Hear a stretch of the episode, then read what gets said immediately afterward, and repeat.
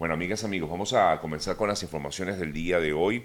Hay noticias de un triste suceso registrado en horas de la noche, de la madrugada del día de hoy. Esto ocurrió en el centro de Guyana. La información eh, destaca eh, lo siguiente, se cree que por lo menos 20 personas, al parecer todos son niños o eran niños, en menores de edad. 20 personas murieron la vida y otras perdieron la vida, perdón, y más eh, otras más resultaron heridas en un incendio registrado en un dormitorio escolar en Guyana.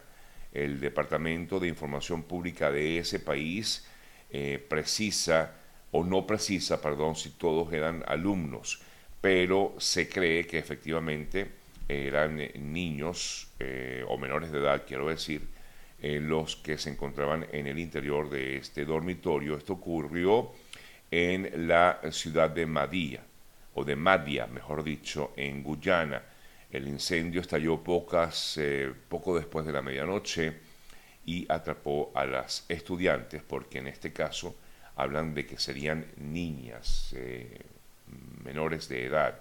Varias también resultaron heridas y fueron evacuadas a la capital de mm, Guyana, Georgetown. El presidente del país, Irfan Ali, eh, dijo que era realmente un desastre lo ocurrido en horas de la noche y que, bueno, comienza la investigación con respecto a qué habría ocurrido allí en este lugar. Hablando de terribles sucesos, este fin de semana vimos otro registrado en El Salvador. Esto ocurrió en, eh, en el, sábado, luego de una estampida registrada en un estadio de fútbol, en el estadio Cuscatlán, en San Salvador, y dejó a 12 personas sin vida y más de 100 heridos. La Secretaría de Prensa confirmó la cifra de fallecidos. Los incidentes se registraron luego que aficionados que intentaban ingresar a una de las zonas populares del estadio eh, se abarrotaron en el lugar y mm, bueno, inmediatamente dan a conocer esta lamentable noticia. El propio presidente de El Salvador, eh, Nayib Bukele, informaba que iba a ser investigada esta situación, todos los que estuvieron involucrados en ello, tanto los equipos eh, de fútbol, los directivos, eh, la administración del estadio, eh, todos los que tienen que ver con la boletería, la liga, la federación, en fin, fue un poco lo que dijo el mandatario salvadoreño. Y es que las investigaciones eh, giran en torno justamente a la boletería, al parecer hubo un exceso, una sobreventa de boletos y había em, pues una gran cantidad de personas eh, que se vieron, vieron frustradas sus intenciones de comprar boletos o de entrar al estadio donde se iba a realizar un eh, importante juego de la Federación eh, Salvadoreña de Fútbol entre Alianza y el FAS para los cuartos de final del torneo clausura del fútbol de ese país. Eh, los aficionados, al no ver la posibilidad de entrar, derribaron un portón, se produjo una, avalancha humana y justamente allí pues eh, ocurrió esta estampida. Lamentablemente 12 personas se perdieron la vida, afirma el eh, gobierno de El Salvador eh, que muchos o la gran mayoría, por lo menos hasta el momento, eran hombres que estaban allí mm, presentes en este bueno, considerado además eh, la tragedia más grande que ha tenido El Salvador en un evento deportivo. Nos vamos a Nueva York, el alcalde de la ciudad, Eric Adams, describió una vez más que la cantidad de migrantes que han llegado a esta localidad han originado una crisis real en la zona y dijo que la ciudad recibe una gran parte de estos migrantes eh, de tanto Centroamérica como de Sudamérica eh, sin embargo, hizo un llamado a la FEMA, que es, o FIMA, como se le conoce eh, también en inglés, mm, eh, ellos son los representantes de gestión de emergencias, la agencia del Estado, del gobierno, de gestión de emergencias.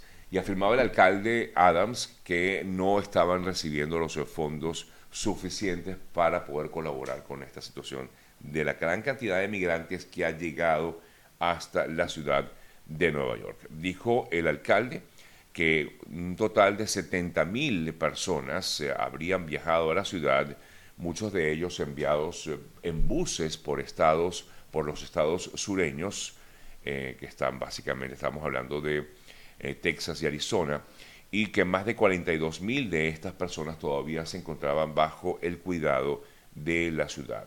Afirmó el alcalde de Nueva York que se han utilizado unos 150 hoteles, además de nueve centros de ayuda y respuesta humanitaria a este tipo de emergencias.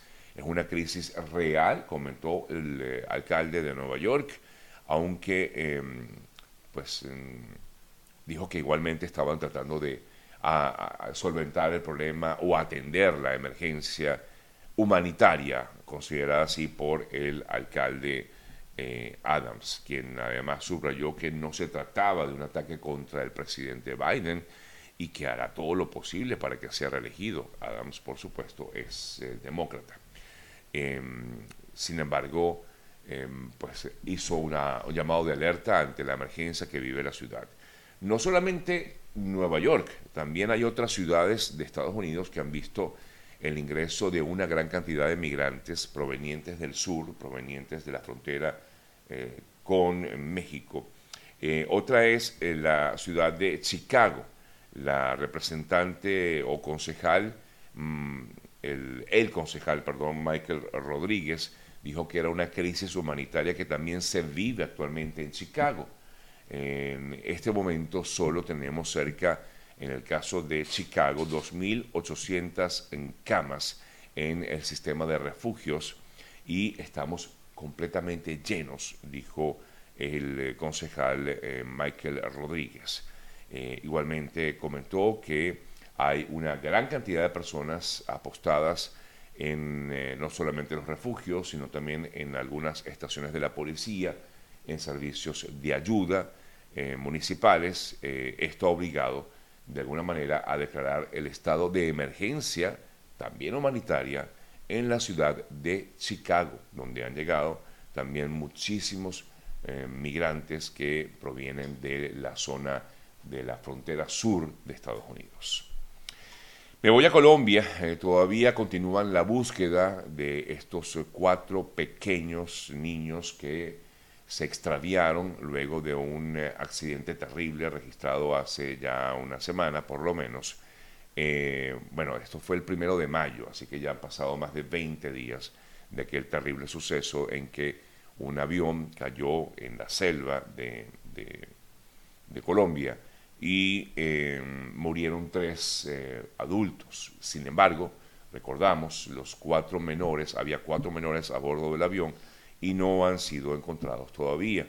Estamos hablando de niños que tienen 11, 9, cuatro años de edad y un bebé de 11 meses de edad. Piden, por supuesto, que no paren las labores de búsqueda y rescate. Ellos, los familiares, confían en que los cuatro pequeños se encuentran con vida, que hayan sido rescatados eh, por sus eh, eh, por indígenas.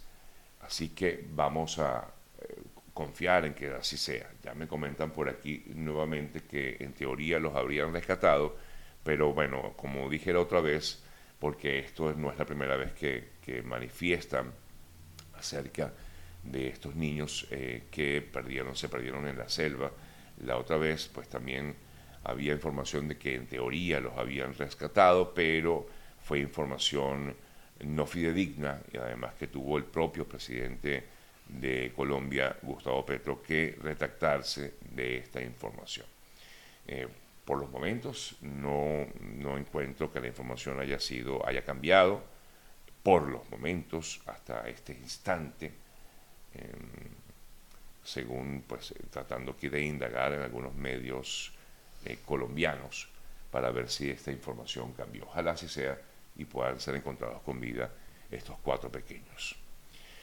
En eh, otras informaciones destacadas en las últimas horas, les comento otro ataque armado se registró en México en esta oportunidad en un eh, rally que se estaba dando en la zona de Baja California, en San Vicente de Ensenada. Esto ocurrió también el fin de semana y de acuerdo a los reportes, el, ataque se registró en eh, el día sábado a eso de las 2 de la tarde en donde un grupo de personas armadas atacó a quienes estaban haciendo o participando en este rally. Al parecer allí estaba una persona que estaba siendo buscada por una banda de delincuentes. En Caracas, ya que estamos hablando un poco de sucesos, eh, alias Wilexis, eh, líder de una banda llamada Así, con el nombre de esta persona, que ha gobernado, como dicen, el barrio José Félix Rivas de Petare, habría asesinado a su segundo al mando para, mm, por supuestamente comandar una rebelión en su contra. Esto lo manejan eh, colegas que trabajan en la fuente de sucesos en Venezuela. Fuentes policiales aseguran que el propio Wilexis asesinó a esta persona, a esta otra, porque todos se manejan con alias, llamado El Chavo, quien comandaba una rebelión contra el cabecilla y la cual habría quedado al descubierto. En otras importantes noticias, eh, también en sucesos, un ataque terrible se registró también en el balneario de Montañita, esto está ubicado en, Ecuador, en la zona costera de Santa Elena. Eh, seis personas murieron y otras ocho resultaron heridas en este otro suceso registrado en Ecuador al parecer también aquí tiene que ver con el, eh, buscaban al integrante de una, era una, digamos, otra, otra lucha entre bandas de delincuentes. Esto ocurrió en Ecuador. Cambiamos el tema, vamos a ir a, hasta eh, Ucrania y Rusia, esta situación que todavía continúa viviéndose en la actualidad. El presidente de Estados Unidos, ayer Joe Biden, una vez más anunció otros 375 millones de dólares en ayuda militar para Ucrania durante una reunión que sostuvo con el mandatario eh, ucraniano Volodymyr Zelensky en el marco del grupo de la reunión del grupo del G7 que en esta oportunidad se realizó en Hiroshima, en Japón. Eh, por otro lado, eh, Zelensky informó o desmintió a mm, al líder ruso, Vladimir Putin, eh, dijo que efectivamente ellos han tomado, los ucranianos, han tomado gran parte del control de la ciudad asediada por Rusia, Bakhmut, eh, que ha sido, digamos, una de las ciudades que mm, ha informado el gobierno ruso, ha tomado. Eh, sin embargo, bueno, aquí hay siempre informaciones que van y vienen, pero entre ambos em, eh, líderes, tanto de Rusia como de Ucrania, afirman que eh, han tomado cada uno el control de esa ciudad. Sin embargo, hay noticias recientes donde afirman que el grupo Wagner de Rusia anuncian que van a dejar sus posiciones en esta localidad de Ucrania, en Bakhmut, eh, y que se la dejarían en todo caso al ejército ruso antes del primero de junio. Y Em, pues eh, hasta el momento es la información relacionada con esta situación que se vive en esta localidad de Ucrania. Mientras todo eso ocurre, ayer en este grupo, en esta reunión del grupo del G7 en Japón, el presidente de Brasil, Lula da Silva, eh, dijo o criticó, mejor dicho, al Consejo de Seguridad de la ONU por lo que ha sido, ha calificado él como una incapacidad de participar o de evitar más el conflicto entre Rusia y Ucrania. Por cierto que esta noticia que estoy comentando, cuando uno la ve en algunos medios, uno ve, bueno, Lula dijo esto, pero cuando uno lo ve en otros medios muy afines al régimen de Putin, eh, aquí destaca que, por lo menos así lo, lo, puedo leer, que el presidente Lula da Silva eh, fue duro y enfático contra el Consejo de Seguridad. Por cierto que eh, se habló mucho de que Lula no eh, se reunió con Zelensky, que supuestamente iban a reunirse para también, en todo caso, Lula escuchar la versión de Ucrania. Recordamos que Lula ha criticado la participación de Ucrania eh, o la participación del ejército ucraniano en este conflicto. Lo ha criticado ampliamente y afirma que, eh, bueno, ha afirmado en ocasiones anteriores que el gobierno de Ucrania ha permitido todo esto y que ha también eh, provocado esta guerra. Eh, y eh, el, el, gobierno de Ucrania lo ha invitado a Lula a visitar incluso la nación. Em, quizás tuvieron la oportunidad de reunirse en, esta, en este encuentro del G7, pero según informan algunos que están presentes en esta reunión, el presidente Lula habría evitado por lo menos verle la cara directamente a Volodymyr Zelensky. Por cierto que el fin de semana vimos eh, que el régimen de Putin condenó al fiscal de la Corte Penal Internacional Karim Khan, eh, lo imputó en ausencia en un eh, juzgado de Rusia, en la Corte, efectivamente, y han ordenado una, una, mm, una, una, orden de arresto ilegal según pues, algunos manifiestan que es así, en contra de, mm, de Karim Khan. Recuerden que la Corte Penal Internacional ya también había ordenado meses atrás también una orden de arresto contra el Vladimir Putin acusado de, eh, de la deportación forzosa de niños ucranianos a territorio ruso. Esto es considerado como un crimen de lesa humanidad y por lo tanto está siendo en teoría buscado por la Corte Penal Internacional o se ha solicitado así esto por parte de la Fiscalía de la Corte eh, y en respuesta pues ha venido el gobierno ruso a buscar arrestar al fiscal Karim Khan. Eh, por cierto que una gran cantidad de países han apoyado directamente al fiscal Karim Khan, eh, países que respetan los estatutos establecidos en la Corte Penal Internacional. Otras importantes informaciones destacadas en las últimas horas, el Parlamento de Cuba eh, tiene previsto aprobar en los próximos días una llamada ley de comunicación social, una norma que va a regular nuevamente los medios en la isla y que por lo tanto periodistas independientes y ONGs temen que suponga una nueva persecución en contra de los poquitos medios digitales o mm, periodistas independientes que quedan dentro de la nación cubana, dentro de la isla. Eh, la constitución ya establecía eh, en el año 2019 perdón, eh, que los medios son de propiedad socialista y no pueden ser objeto de otro tipo de propiedad. Por lo tanto, no existe la propiedad privada, no hay medios privados en Cuba. sin embargo, pues con esta nueva legislación, esto pudiera eh, traerle más problemas, como repito, a los poquitos medios independientes, digitales, periodistas, eh, que tratan de decir un poco lo que pasa en Cuba eh, dentro de, de, la propia nación. Bien, amigas, amigos, son las 8 y 19 minutos de la mañana. Es un buen momento para comentarles acerca de este trabajo maravilloso que realizan nuestros amigos de GM Envíos, para que ustedes puedan continuar haciendo sus envíos bien sea a Venezuela o gran parte de Latinoamérica. Eh, con GM Envíos pueden contactarlos a través de su cuenta en Instagram, es arroba GM Envíos o vía telefónica, incluso pueden hacerle seguimiento directo a los amigos de GM Envíos eh, o con los amigos de GM Envíos de su carga, cómo va la carga, dónde se encuentra, si ya salió de Miami, si ya llegó al país donde usted quiere que llegue eh, esa carga. Contáctenos a través del 305 930-2660, 305-930-2660 o también a través de la cuenta eh, de Instagram de los amigos de GM Envíos que es arroba GM Envíos.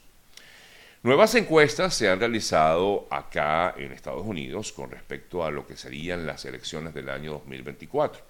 En estas últimas encuestas, eh, Trump sería el candidato eh, que lleva la delantera para la elección del eh, representante republicano en eh, Estados Unidos, en el país, para las elecciones del año 2024.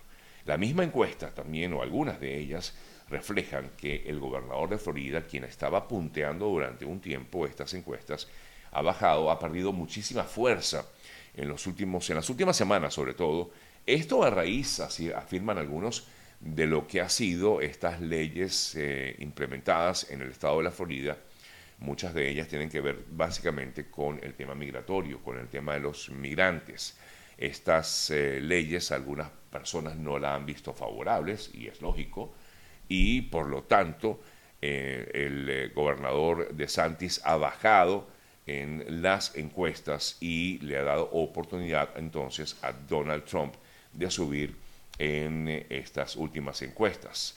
Eh, Trump tiene hasta el momento el apoyo del 56% de los eh, entrevistados, sigue siendo el candidato favorito, o ahora, mejor dicho, con más fuerza, de Santis, como les decía, pues bajó a un 19,9%, el tercero en aparecer en esta lista, aunque ya ha habido algunos otros que han surgido o que han sido nombrados en los últimos días, pero el tercero que aparece en la lista del Partido Republicano es el eh, que fuera vicepresidente de Trump, Mike Pence, em, pero él tan solo tiene un 5,9% eh, de los votos según este último sondeo que les comento. Por cierto que en relación con la oportunidad que tendría Trump de llegar de nuevo a la presidencia, eh, la ex secretaria de Estado norteamericano, Hillary Clinton, declaró que la reelección de Trump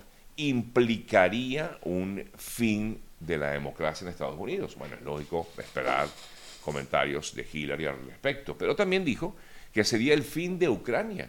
Eh, si Trump llega a ganar de nuevo la presidencia en el año 2024, Ucrania sería prácticamente borrada del mapa porque afirma eh, Hillary Clinton de las relaciones eh, que ha tenido desde siempre Trump con el gobierno de Putin. Ella dijo no cree que Trump se haga con la victoria, pero advierte de que en el caso de que llegara a pasar, retiraría a la nación de la OTAN, es una de las cosas que ha planteado Hillary Clinton, y también que, bueno, esta, como ya decía, esta relación muy cercana de Putin con Trump. Trump fue un regalo para personas como Xi Jinping en China y Putin en Rusia. Estaba tan enamorado, estoy leyendo textual lo que dijo eh, la señora Hillary Clinton, estaba tan enamorado de los autoritarios que, era inepto en cualquier tipo de enfoque estratégico hacia China y por supuesto sabemos ya cómo se ha manejado con eh, Rusia. En otras informaciones eh, nos vamos a ir hasta Grecia. Ayer también hubo elecciones en este país y con los griegos decidieron eh, darle continuidad al trabajo del primer ministro Kyriakos Mitsotakis con un fuerte apoyo en las urnas eh, en que al mismo tiempo pues, rechazaron a la izquierda, a la izquierda de mm, Grecia, liderada por Alexis Tsipras. Así entonces hubo elecciones en Grecia. Hay un llamado de atención por parte de la Unión Europea con respecto a las elecciones presidenciales de Guatemala, eh, que se van a realizar el próximo, el próximo mes de junio. La Unión Europea insta a las autoridades de ese país a no obstruir el registro de candidatos opositores.